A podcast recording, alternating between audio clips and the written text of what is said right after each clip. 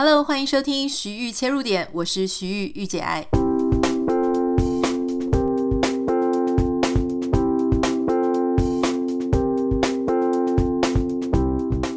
欢迎收听今天的节目。在节目一开始，我们要先跟大家分享一个昨天，因为我们在讨论无人岛嘛。那在节目的最后，我们曾经问大家说：“诶，如果说现在给你一百二十万，让你去无人岛，只能带水跟一些干粮。”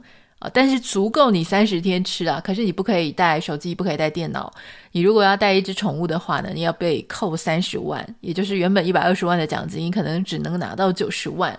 我们就问大家，然后就请大家在我们的 Instagram 现实动态上面投票。所以今天一开始要先跟大家分享昨天的投票结果。昨天投票结果呢，是有百分之五十四的人啊，有好几百位的我们的回复人。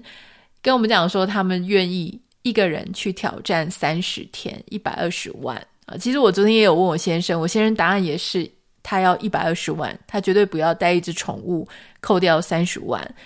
我问他为什么？啊，他说：“因为你如果带一只宠物去，你可能还要担心说它这个宠物会不会生病啊？那还要不要吃东西啊？”我说：“所以你就不用有人陪你吗？不需要有一只宠物陪你吗？”虽然他是这样讲，但我是严格的怀疑他是不是舍不得那个 三十万就被倒扣了哈。好，那有百分之三十六的人呢，选择跟我一样，就是要带一只宠物去，拿九十万就好。当然，也有百分之十一的。投票的人觉得说自己根本没有办法撑过去，那当然，我觉得听起来好像一个人在无人岛三十天听起来不是那么困难啊。实际做当然有可能很困难，因为有时候也许天气天色很恶劣啊，气候很恶劣啊，或者是说感觉好像晚上的时候，因为如果是无人岛，可能六点七点天色就暗了，那这个漫漫长夜一直到第二天早上的五点六点太阳升起。的这一段时间到底要做什么呢？会不会很恐怖？海风呼呼的呼啸，就有很多网友还私讯给我，跟我讲说，我是觉得孤单是还可以，但是我超怕鬼的哦。如果是鬼去跟他作伴，他宁可就是不要。我觉得这个非常有趣哦。事实上，如果鬼在无人岛，我会想说鬼也没事情可以做啊，因为一般来说，我们看恐怖片，鬼在。现实世界发生的时候，他们就是会做很多吓你的事情，或是会做很多什么报仇的事。可是如果是无人岛上的鬼，他跟你又无冤无仇，对不对？我想说，我觉得连鬼在无人岛上都会非常非常的无聊。今天我想要跟大家聊一个我最近正在看的书，我还没有看完。不过我觉得 so far 他写到现在，我觉得还蛮好看的哈。呃，如果你有兴趣的话，它是有中文版的，中文版叫做《文化地图》，英文版叫做《The Culture Map》。这个作者呢，他是啊、在 INSEAD，就是一个非常全球知名的一个商学院，全世界非常厉害的一些执行长啊、专业经理人，他们就会去念这个学校。这个学校在法国。那这个作者他是美国人，但是他在这个 INSEAD 任教，好，他叫做 Erin Meyer。这个 Erin Meyer 呢，他是在教组织行为学啊、管理学啊、跨文化管理，所以可想而知，他对于跨文化的事情非常的拿手。所以他在这一本的 Culture Map。文化地图的这本书里面呢，他讲到说，诶，因为其实，在世界各地嘛，有很多跨文化，或是说在组织里面，你常常需要跟各个不同的人合作。在台湾，我觉得可能顶多就是会遇到一些少数的外国人。我一直觉得台湾的企业里面，外国的人。相对好像比较少一点。那如果是在美国的话，因为其实你在每一个公司里面都非常的多样性。像我先生他现在在的公司，他的上司是印度人，他下属是印度人，但是他们的这个办公室里面有来自各个地方的人啊，除了是一些亚洲人，包含像台湾啊、中国啊、菲律宾啊、印尼啊或越南啊，那他们其实还有很多意大利啊、俄罗斯或是。总之是世界各地，哦，韩国每一个国家都很有可能，就是你会遇到。那这个 Erin Meyer 他其实就在讲说，当你处在一个非常多样性的环境里面的时候，每一个人他所受到他自己的成长的文化环境啊背景都是不一样，所以在一个组织里面呢，你很可能因为每个人他所带来的文化背景不一样，他的习惯。做事情的方式、表达方式、思考事情的方式就很不一样。所以在这样子非常，你要跟这种多样的不同的人事物以及文化啊，因为每个人他所代表的是他背后的文化环境嘛。那你要去互动，或者你要去领导，你要去管理一个组织，那这样子应该怎么做啊？我知道大家可能如果说现在你在公司里面，但你也没有需要跟一些不同文化的人合作，顶多就是大家不同个性嘛。好，来自北中南就台湾，台湾还是仍然是算是比较小，所以其实大家的分歧或大家的差异，远远没有像说哇，来到一个世界各地，大家都来自不同语言、不同语系、种族也不一样的那一种分歧感那么的强烈。可是当我在看 Erin Meyer 这本书的时候，其实我有一些其他的想法。就算你现在所处的职场环境，或是现在你所处的这个生活环境里面，也不太需要遇到很多的外国人，或者跟你文化不一样的。但是，我们从他所提炼出来的一些蛮有趣的细节，你就可以发现说，诶，你如果运用在跟你个性不同、跟你来自不同成长环境的，例如说伴侣，例如说朋友。例如说上司下属，那我是不是可以从他所提供出来的这一些面向跟维度去思考，我应该要怎么样去跟对方相处啊？那当然，在 Erin Meyer 他这一本书里面呢，像一般商管书，特别是像这样子哦，尤其是我觉得美国人写或是欧美人士所写的，他们在写商管书的时候，他一定会有一个非常清楚的第一章，会有一个架构。告诉你说，他这整本书他是要谈什么？那像这一本书，他其实一开始就提出八个思考的维度啊，例如说，当你在看到不同国籍的人，你可以从他们哪些部分去呃，先去看，把他们定一些坐标定在哪里。比方说，就有一些民族，他们会在谈话的时候非常重视所谓的言外之音，也就是我们常常讲日本人会讲说读空气嘛。那像我们亚洲人或者台湾人或是华人，我们可能会讲说有一些弦外之音，人家不需要讲的很明，我就可以懂。啊，如果说今天有一个主管，或是你有一个客户合作伙伴，他用了一些隐喻，好告诉你他不是很满意。如果你再这样做的话，他可能就会离开，或他可能就会跟你翻脸。像遇到这种情形的时候，我们华人比较不习惯，就是话就摊开来讲白了，好，告诉你说我就是已经要跟你撕破脸。我们比较不会这样讲话啊，因为我们还是喜欢表面上的和平，而且我们会预设别人应该要听得懂。但是如果是对于像美国人，特别是老美，他们就是什么话你就给我直讲啊，那而且他们比较对事不对人，所以你今天只讲了，他也不会觉得说你是对他个人个性上啊非常。针对性的去发言，他会知道说你就是在讲这件事情，所以这两个文化背景所带来的是非常不一样。当然，我知道很多人也会讲说，哎，是不是每个人都能代表他自己的文化啊？那甚至也许会有一些人说，文化它落实在每个人，每个人的差异，呃，分歧性差异点还是很大。所以，我们是不是可以就是去文化，不要去想他的文化，我们就看个人。个人也许有一些人他就是。就是喜欢这样啊，他就是比较 open，他就是比较保守，可能不一样。可是这一本书里面的作者，他也告诉你说，如果你走到极端啊，那当然这本书他是用一个文化的视角去看这一些不同的人。可他也提到说，如果你完全认为文化都不会对任何个体造成影响，那你其实也是太过乐观。好，而且你很可能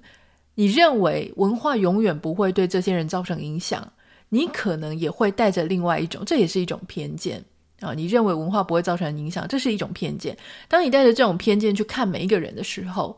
那也是不太公平的啊！所以，其实也就是说，当我们在审多一些个人啊，或是一些文化的时候，我们内心可能可以知道说，个人是有其啊、差异性，但是我们同时也要承认，文化确实多多少少会对很多人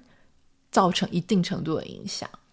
那这个作者他一开始他就讲到几个我觉得很有很精彩的例子，比方说他就提到说，在一次教育训练上面哈，那这个教育训练它是一个大型的，所以他台下呢有非常多来宾，那他当时就有啊、请一位就是华人来跟他一起准备说这些跨文化差异的例子，因为他是那个活动的主办人跟主席啊，这个作者是主办人主席，所以他其实他的功能只是要把这些要来分享他们实际案例的人介绍出来啊，所以他前面有做 opening，然后他就发现呢，这个他在台上讲讲讲讲讲讲，好，如果这个时候呢，呃，台下这一位理论上他如果一些欧美的人士哈，特别是美国人。如果他讲到一些关键词的时候呢，这个美国人就应该会有反应，好，有表达，然后自己就会觉得准备得很好，然后就会跑上台前。就算你没有 cue 到他的名字，他也会知道什么时间点大概该要轮到他了。他会有一种坐在位置上，他会有一种哎微笑啊，或是点头啊，会跟你互动，然后有一种迫不及待、跃跃欲试，你即将要 cue 到他的那一种神色跟表情。可是 Aaron 说呢，那一次他，当然他就接下来他要邀请的是一位中国人嘛，哈，这个女生叫做，我们就先姑且叫她陈小姐好了，应该叫陈波吧，因为我是看英文版，我不太知道中文版怎么翻译了哈。那他就提到说，陈波是一个非常优秀的女性，也非常的外向，表达能力也很好，所以他就邀请陈波来做这一次的个案呃展演，就没有想到他在台上一直讲一直讲的，这个陈波就。一副没有要上台的样子啊，就是轻轻的点头微笑，也没有跟他做太多的呃，就是 eye contact，没有太多的眼神的接触。那他就想说，哎，怎么办？看起来陈波好像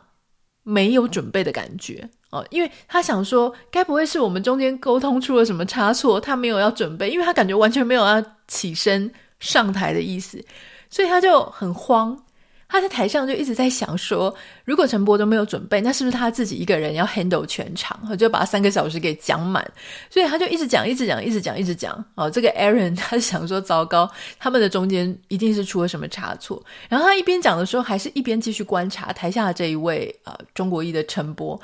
陈波仍然是就是一直看着他，也没有要起身，完全没有丝毫没有要上台的感觉。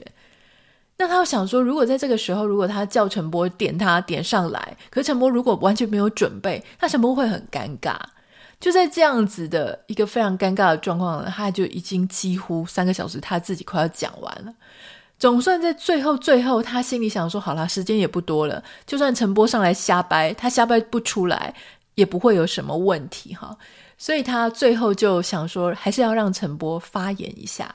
他最后就点了，他说：“哎，我们有一位非常优秀的这个伙伴，哈，他叫陈波。那他有一些非常精彩的案例，那我们要请他上来跟大家分享一下。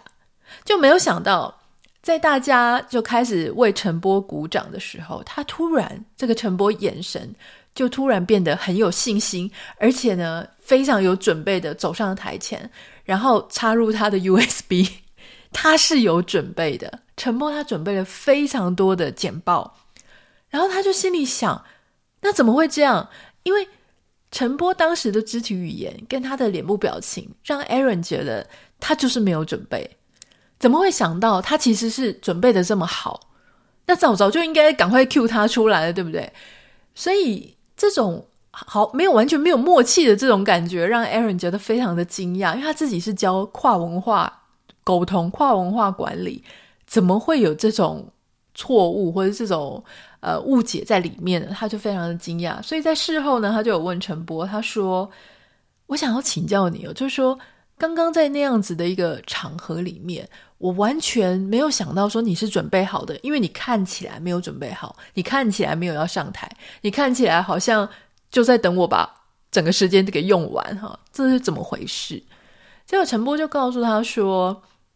其实在中国里面哈，就是这在华人的文化里。”他会觉得台上的人呢，通常就是主席，哈，或者是所谓的创办人，他们的位置、他们的位阶是非常高的，由他们来决定他们到底想讲多长。无论他们想要讲多长，台下的人都不可以一副就是啊，你讲的好多，你讲的太冗长了，我觉得已经听不下去了，赶快换我来讲吧，绝对不可以流露出这样子的表情。你要非常的感觉对他讲的话津津有味，然后呢，你要好像非常愿意继续听，继续听，绝对不要让他有那种我在催促你下台的感觉。所以台下的人，不论你是不是下一个啊，你就要感觉非常克制，好像没有叫到你的时候呢，都跟你无关的感觉，直到你被点到，而且直到你被点到呢，你也在这种非常大、非常正式的场合，你也不可能就是一下就冲上台说：“好，我来，我来，我来。”你要等。掌声经过一段时间之后，呃，就是大家拍掌拍了一段时间之后呢，你才缓缓的站起来，然后走上台。我想，一般在我们平常的日常生活当中，可能没有这么的礼数这么周到了哈。可是，如果是像这种真的有超级大咖，真的是文武百官，真的是。各个这种企业领袖所在的这种大的商会场合的时候，确实大家对礼仪啊，你该什么时候做什么事情的礼仪会非常的关注。特别是如果说啊，台下同时有不只是华人，还有日本人、韩国人，就是这种各个亚洲所有的领导者在一堂的时候，其实大家还是会关注别人的商业礼仪，或是别人是怎么做的。那亚洲呢，他家就是。讲难听一点，其实有点像要跪给谁礼，然后就是 你就算非常的渴望要做一件什么事情，你也最好不要把你的心意整个讲出来，因为这样会让当场还在台上的人非常的尴尬。好，所以这个其实，例如说我们在讲总统选举的话，例如说你们党还有一个现在的总统在位置上，结果你就不能说。很跃跃欲试，说我要当下一个总统，我要当下一个总统候选人。你这样子对他就不太好意思，感觉一副要取代他嘛，对不对？所以你一定要一直讲说没有没有，我绝对没有要当。好，直到有一天就是被拱出来的时候，你也要讲说不是我自己想当的啊，是淡水阿嬷，或是是谁哪个神明叫你出来当的哦，或者说是。呃，大家相亲的盛情难却，所以我才出来的，就绝对不能说是我自己想要当的。这个是我们文化当中一个非常特殊，好，那可能也会把美国人搞疯的，因为彼此的文化做事情不太一样。那又例如说呢，他提到另外一个非常有趣的例子，就说。我们去思考这些文化的差异，诶，你就可以了解。但有时候会不会在光谱的另外一边，就是我们过度的思考文化上的差异，以至于我们真的判断错误别人的一个想法。Aaron 他在这本书里面也提到一个例子，就是说，像他是美国人嘛，哈，那他在法国工作，那所以就会有一些同时是美国人跟法国人的朋友。他说他有一个朋友就在美国。美商的企业里面工作，他最近 hire 了一个法国的同事，那个法国女生是一个经理。那他时不时呢就会跟这个他的美国朋友，美国朋友是老板啊，就聊到这个他的团队里面呢跨文化的事情啊，哈。那甚至他也会问说，诶，这个所有的美国团队里面突然放了一个法国的经理进去，会有没有什么沟通比较困难？好，或是合作上有有没有一些火花？那他这个美国朋友就跟他讲说，大致上是不错，可是他觉得这个法国经理呢，在沟通上可能有一点点怪，可是他就没有继续讲下去了。所以 Aaron 就觉得，诶，是不是有点 KK 的？好，所以他私下，因为他也认识这个法国经理，所以他就问他说，诶，你在这个新公司，你工作怎么样啊？这个法国人就非常的开心，跟他讲说：“美国人真是太棒了，美国人都是会称赞别人，他们从来不会哈，就是很严厉的去批评你的错误。所以我在那里非常愉快，我相信我的表现他们也很认同，好，因为他们对我都是非常的赞赏。而且啊，他还特别讲说，像法国人讲话就会比较隐含，哦，就是有一些话他就不讲，或者是弦外之音。可是美国人不会，美国人什么都讲。”哦，所以就我所听到的，我觉得我判断我的表现非常的好。这个作者 Aaron 他听完了之后也觉得，嗯，怎么觉得怪怪的？感觉两边好像不是很 match。好，他的朋友是那个美国公司的老板，就觉得说好像有一些难言之隐，觉得这个法国人表现的不是那么好。可是这个法国人他表现出来又是人家觉得他非常棒。那 Aaron 他就想到说，这个当中是不是？有一些什么误会，所以他再度去问了他的那个美国朋友。那尤其那一天他在问的时候，刚好这个美国朋友正在帮这个法国经理打烤鸡嘛，就是他们正在做绩效评量。结果他就问那个美国朋友，那个朋友跟他讲说：“我不太知道这个法国人怎么搞的哈，这个法国经理其实他表现真的没有很好。可是我通常在跟我下属讲话的时候，我会先讲他的两点或三点的优秀的地方。”接下来我就会进入到事情的核心，就是他做的不好，他必须要改善的。那我觉得我也很清楚的告诉我们这位法国经理他哪里有问题，可是我总觉得他从来没有花时间、花精力或去努力去改善。然后 Aaron 又跑去再问一次那个法国人，哈，那法国人跟他讲说啊。美国人就告诉我讲说，他就说他的老板就跟他讲说，诶，他做的什么事情很好啊，其他那些呃缺点他放在后面讲，我想应该不是很重要。所以在这个例子当中呢，Aaron 他就有提到说，因为他们彼此在思考这件事情的时候，例如说像那个法国人就觉得美国人讲话非常的直接，所以一定是有一说一，有二说二。如果他把缺点放在最后面。略略提到的话，表示那不是很重要。他是这样子设想美国人在沟通的，结果没有想到美国人他是习惯告诉你说，先称赞你，然后再告诉你你真的需要改进的地方在哪里。就因为这样子，两个不同的文化在互动的时候，因为你设想对方可能是怎么样，结果却出乎意料的，其实不管是美国人还是法国人，他们只是。都一样，就是他们想要维持一下表面的和平哈，或者是他想要带人带心嘛，所以先告诉一些你的优点。可事实上，他讲出来的缺点就是缺点，不是代表这个缺点很小，他只是客气，所以放在后面。那因为这样子的例子呢，所以 Aaron 他就提到后面很多的一些有趣的故事。所以如果你对于这种跨文化有兴趣的话，其实是可以看这本文化地图了哈。但今天我拿这本书来讲，其实我也很清楚，很多我们台湾的听众朋友，也许所处的环境并不是说每天在职场上啊，或在生活当中，我们会遇到那么多的外国人，或是我们并不是处在一个高度异质性、异质文化的一个环境和社会里。可是你有没有发现，就是当我们平常在跟我们的另外一半相处，或者在跟我们不同的呃上司啊，同事啊、下属啊，或者身边的一些人际关系互动的时候，我们其实往往也是会有一个 KK 的。就算我们都是台湾人，好，就算我们可能来自差不多的地方，可是其实我们在跟别人互动的时候，仍然是会有一点点觉得，有些时候为什么他的个性跟我差那么多？为什么我讲话那么的直接，可他却好像都不把话说明，不把话挑明的讲？那为什么我看得懂所谓的脸色，我看得懂风向，可是有些人就是看不懂，他讲话就是超白目的。其实，如果我们跳脱，我们从这个呃，Aaron 他这一本文化地图出发，可是事实上我们把它缩小，放到我们日常生活当中，你会发现哦，我们每一个人确实也是因为我们来自不同的家庭生活、成长背景，以及我们家庭给我们什么样的教育。所以我们会有不同的个性，例如说，像有一些人，他们就会讲到说，如果你是来自那种，呃，比方说做生意的家庭啊，他常常需要父母就常常需要社交、应酬、互动，也非常需要去看风向哈，整个应酬的局里面谁是最大的，然后我们该说什么话，或像很多人讲说豪门里面的。子女有一些，他们很早就非常会人情世故，甚至他谁要送什么东西才是适合的。你在夹菜啊，或者在斟酒的时候，或者在跟叔叔伯伯阿姨互动的时候，甚至有很可能这些叔叔阿姨伯伯互动，他们之间彼此还有一些什么样的利益纠葛嘛？哈，或者爱恨情仇，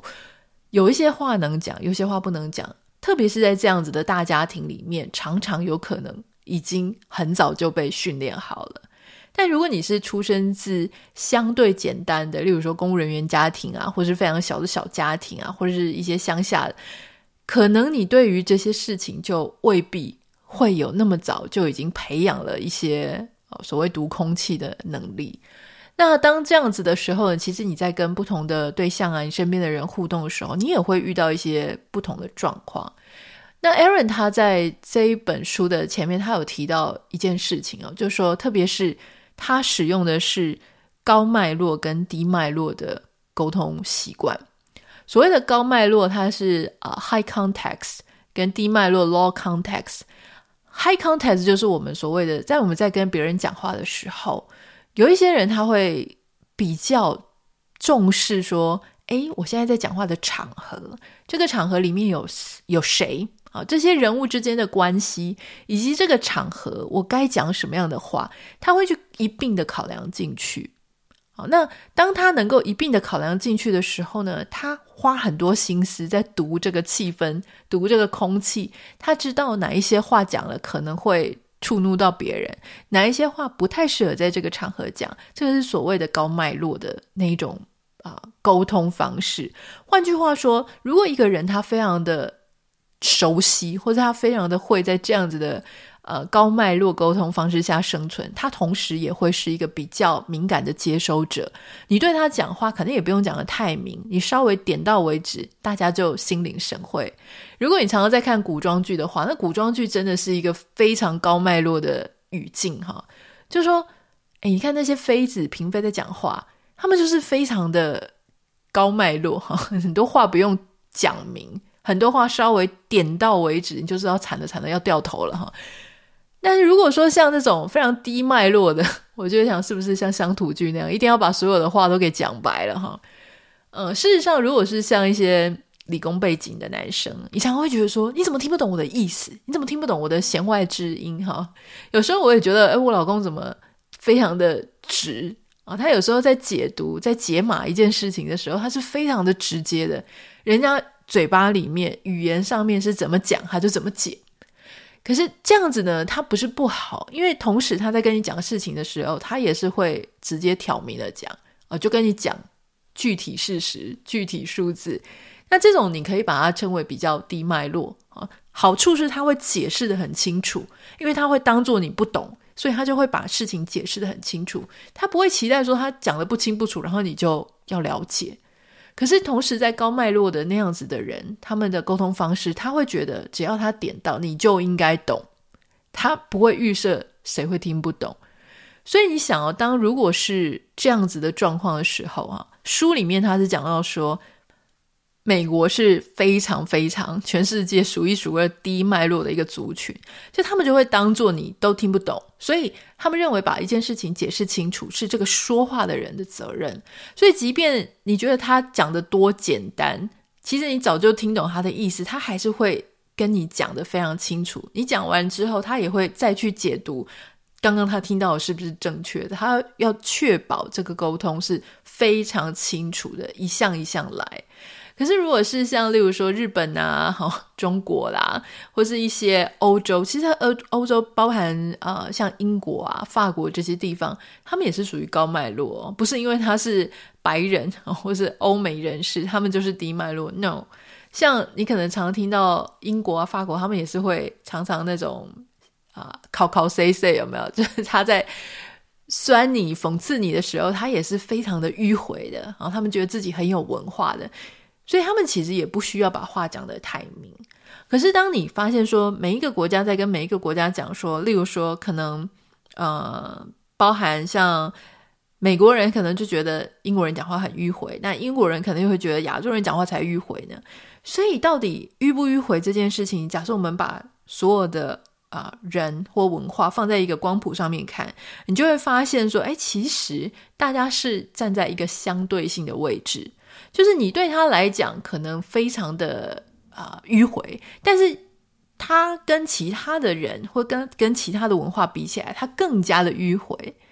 所以很多时候呢，这些我们习不习惯别人跟我们表达方式啊、沟通方式啊、做事情方式是不是一致的？其实它反映的是一个我们彼此之间的相对位置。如果我们在一个光谱里面，恰恰好在这一项啊，就是我们。站在同样一个位置，这是非常困难的，因为一个光光谱上面有可能的是无限多个点。但如果我们恰恰好就在附近的位置，我们就会觉得我们彼此非常相像，对不对？但我们可能在某一个面向里面，在同一个位置，可能可是我们如果今天是一个伴侣，或者说我们是不同的两个人，我们很难在所有的面向上面都刚刚好在同一个位置啊，我们就不是 DNA 一样，对不对？所以，我们一定会有我们自己在不同面向上面有不同的个人特色。那当我觉得别人跟我不一样的时候，不管这个人是伴侣啊还是谁，我们就要去晓得说，我觉得他跟我不一样。不管我觉得他比较慢，或他比我快，或他比我没有上进心，或比我有上进心，他其实是一个相对的关系，也就是他反映出我跟他之间的差异。可是这个差异有没有好跟坏？我个人认为没有，因为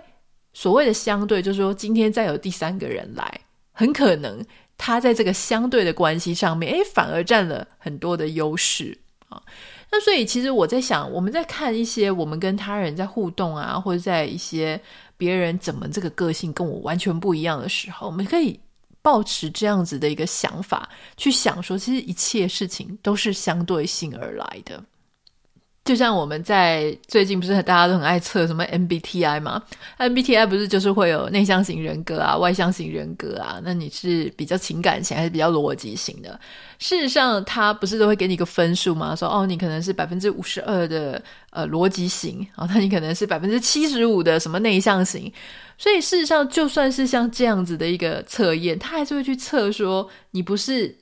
零跟一之间的关系，而是你比较偏向哪里哦？这当然是一个举例啦，就是说举例说，我们就算是被归类为什么样，但不代表说我们就是那一个类型的极端值。那我觉得人跟人之间，不管你是谈感情啊、谈恋爱啊、组成家庭，或在职场上遇到，我觉得有一件事情非常重要，就是。当我们在跟别人认识跟互动的时候，你说我们是在学习别人吗？我认为，当我们抛进一个人际关系的互动里面的时候，我们更多的是学习到我们自己。就像说，如果说你今天去到另外一个国家，也许你在另外一个国家工作，例如说像我现在人在美国，假设把我抛进美国的职场，诶，我可能一开始我所抱持的想法就是说，哦，我要去学习美国的职场文化，我要去看看美国的职场文化怎么样。可是，让你会发现，常常当你到另外一个国家去工作，或者当你到另外一个国家去旅行，你原本想要发现对方那个国家，但事实上你会发现，你发现最多的是你原本那个国家的文化。也就是说，如果我现在把我丢到美国的职场工作，我发现最多的可能不是美国文化，而是所谓的台湾文化。为什么？因为当你还没有离开一个文化的时候，你是感觉不到你原本的母国、你出生的那个文化、你成长的那个文化的文化长得什么样。因为我们太习以为常了。就像大家如果嗯，就是生在台湾、长在台湾，然后一切的生活的重心都在台湾的时候，你会发现不了说台湾有什么特别，或台湾有什么跟别人不一样的地方。可是唯有当你出国啊，你可能第一次出去旅游，你在踏出国门的那一步，当你到了其他国家旅游，不管是短期的、长期的、永远的、永居的，你就会开始慢慢发现说，哦，原来台湾。从外面看过来是这个样子，原来我原本的生活环境、成长文化是这个样子，所以这也是为什么我那个时候一直跟大家讲说，我真的非常鼓励哈，大家年轻的时候要尽量的去交往对象，要尽量的去出去旅游，要尽量的离开自己原本的这个，不管是有形的房屋内，或是国土，或是疆界，或自己的舒适圈，要站到那个之外。因为你唯有站到那个之外，你才能够回过头去了解是什么样的成长环境造就了你。你原本戴的到底是什么样的眼镜？你原本所处的是什么样的所谓的文化？文化这两个字呢，是非常非常难被解释的，因为它包含的东西太多，